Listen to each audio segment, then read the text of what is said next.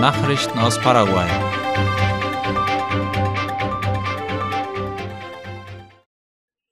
In Deutschland, in der Stadt Leipzig, beginnt heute das internationale Bachfest mit paraguayischer Begleitung, wie die Deutsche Welle berichtet. Weltweit hat das Leipziger Bacharchiv rund 300 Bachchöre und Bachgesellschaften ausfindig gemacht. Über 20 von ihnen kommen in diesem Jahr unter dem Motto Bach We Are Family zusammen, vom 9. bis zum 19. Juni in der ostdeutschen Stadt. Aus Paraguay nimmt der Chor des Bach-Kollegiums Asunción teil.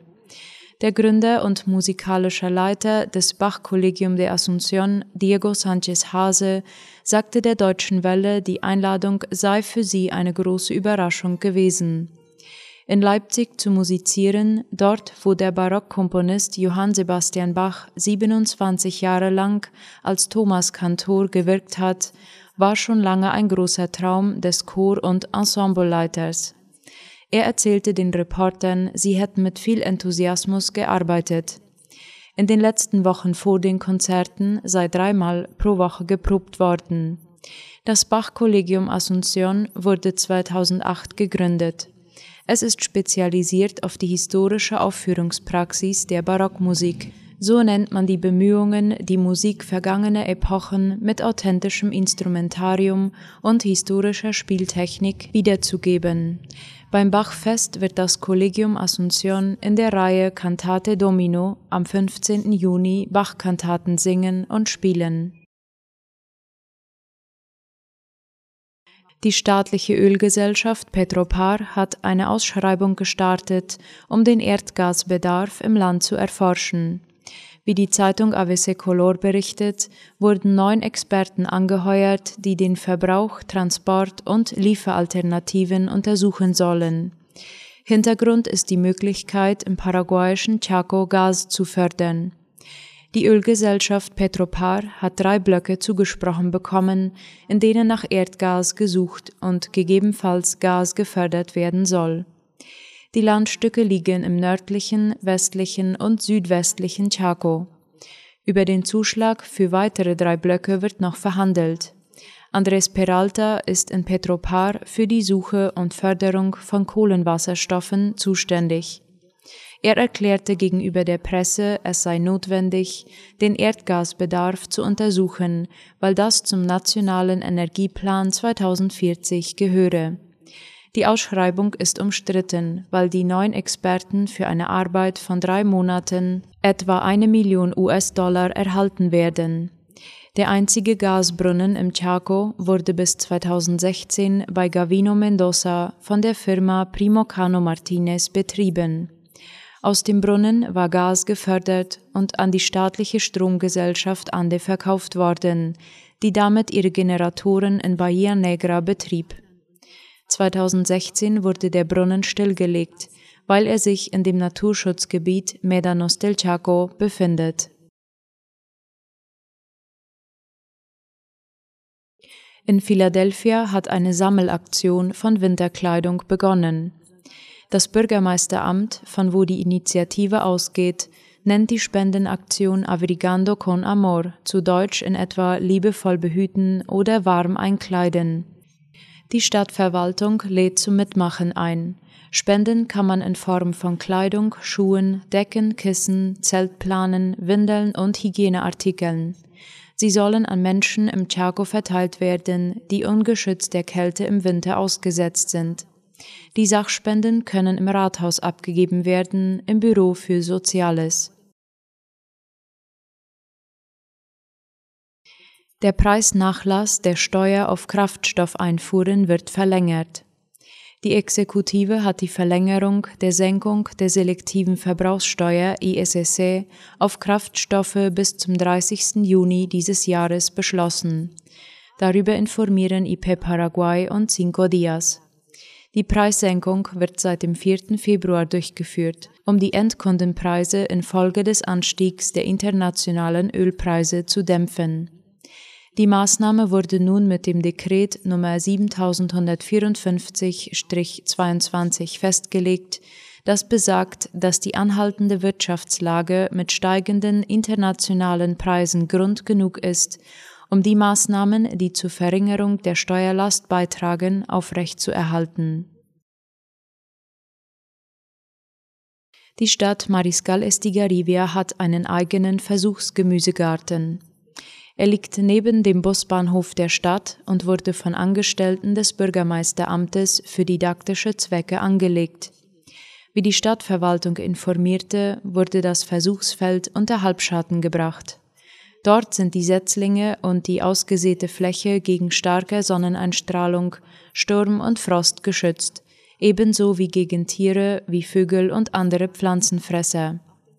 Das Ziel ist, auf dem Versuchsfeld den Interessenten zu zeigen, wie der Prozess des Gemüse- und Fruchtanbaus geht, von der Infrastruktur und der Bestellung des Feldes über die Aussaat, die Verpflanzung und Pflege der Pflänzchen bis hin zur Ernte und Vermarktung. Die Stadtverwaltung ist davon überzeugt, dass der Gemüseanbau in Mariscal Estigarribia Sinn macht. Zum einen, weil die Erde für den Anbau geeignet ist und zum anderen, weil der Markt da ist. Bisher wird fast alles Obst und Gemüse, das in der Stadt verkauft wird, aus Ostparaguay geholt. Paraguay hat immer noch eine hohe Arbeitslosenquote. Diese warnende Feststellung machte der Beschäftigungsexperte Enrique López Arce laut Ultima Hora. Er sagt, dass es auf dem Markt einen Mangel an Technikern gibt und dass in anderen Ländern der Region die Arbeitslosenquote sinkt, in Paraguay aber immer noch hoch ist. Er wies auch darauf hin, dass dringend Mechanismen zur Stabilisierung der Unternehmen, zur Verlängerung der Steuerfristen und zur Gewährung zinsgünstiger Darlehen erforderlich sind. Die jetzige Arbeitslosenquote in Paraguay sei die höchste der letzten 16 Jahre, so Arce. Der Fachmann sagte, der Markt brauche Installateure für Alarmanlagen und Sicherheitskameras. Ebenso müsse man sich Gedanken darüber machen, wie man Arbeitnehmern helfen könne, die hoch verschuldet sind und hohe Zinsen zahlen müssen. Nachrichten aus aller Welt. Rettungsschiffe dürfen Sizilien anlaufen. Anfang Juni hatten Helfende im Mittelmeer mehr als 430 Menschen aus Seenot gerettet und mussten mit ihren beiden Schiffen tagelang auf See ausharren. Nun dürfen die Schiffe Mare Jonio der italienischen Hilfsorganisation, der deutschen Organisation Sea-Watch den Hafen von Possalo im Süden Siziliens anlaufen. Zuvor hatten sie von den italienischen Behörden dafür grünes Licht erhalten, wie der Spiegel schreibt.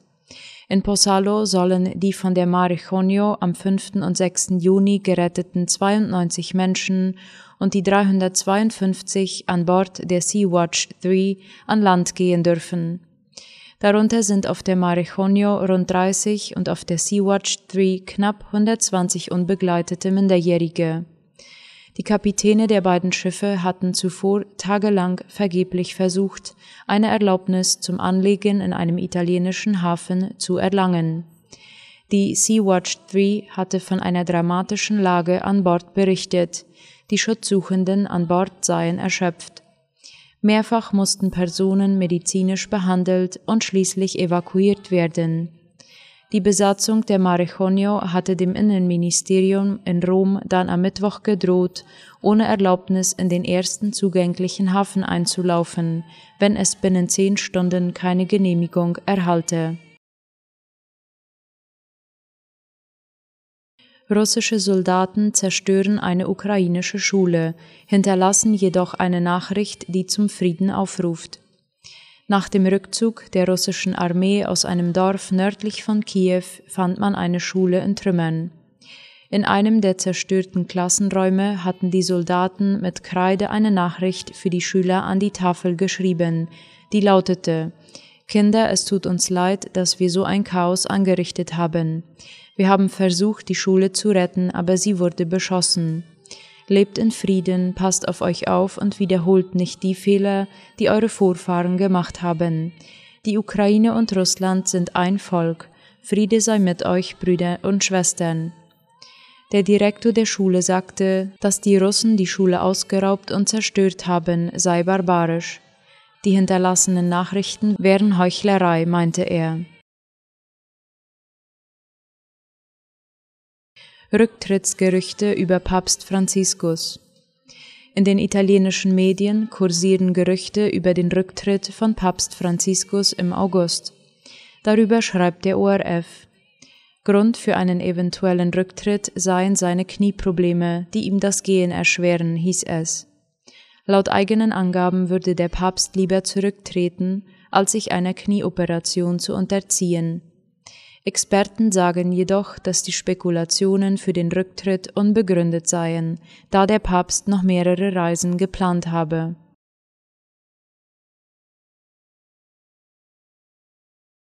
Britischer Journalist in Brasilien vermisst.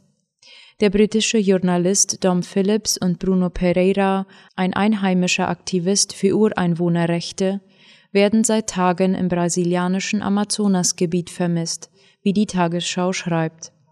Seit 15 Jahren lebt der britische Journalist Dom Phillips in Brasilien und berichtet für den Guardian, die New York Times und andere internationale Medien vor allem über den Amazonas-Regenwald.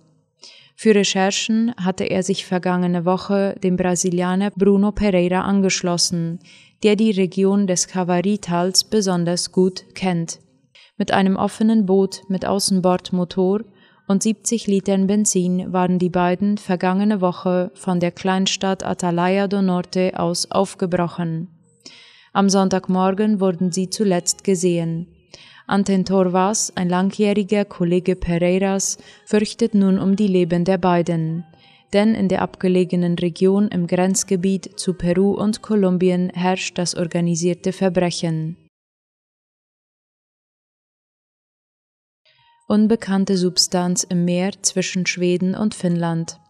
Im Meer zwischen Schweden und Finnland ist eine unbekannte Substanz an der Wasseroberfläche entdeckt worden, wie der ORF meldet.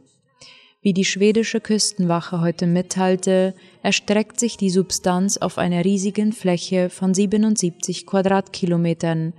Das entspricht in etwa der Fläche der südschwedischen Großstadt Malmö. Noch ist unklar, worum es sich handelt.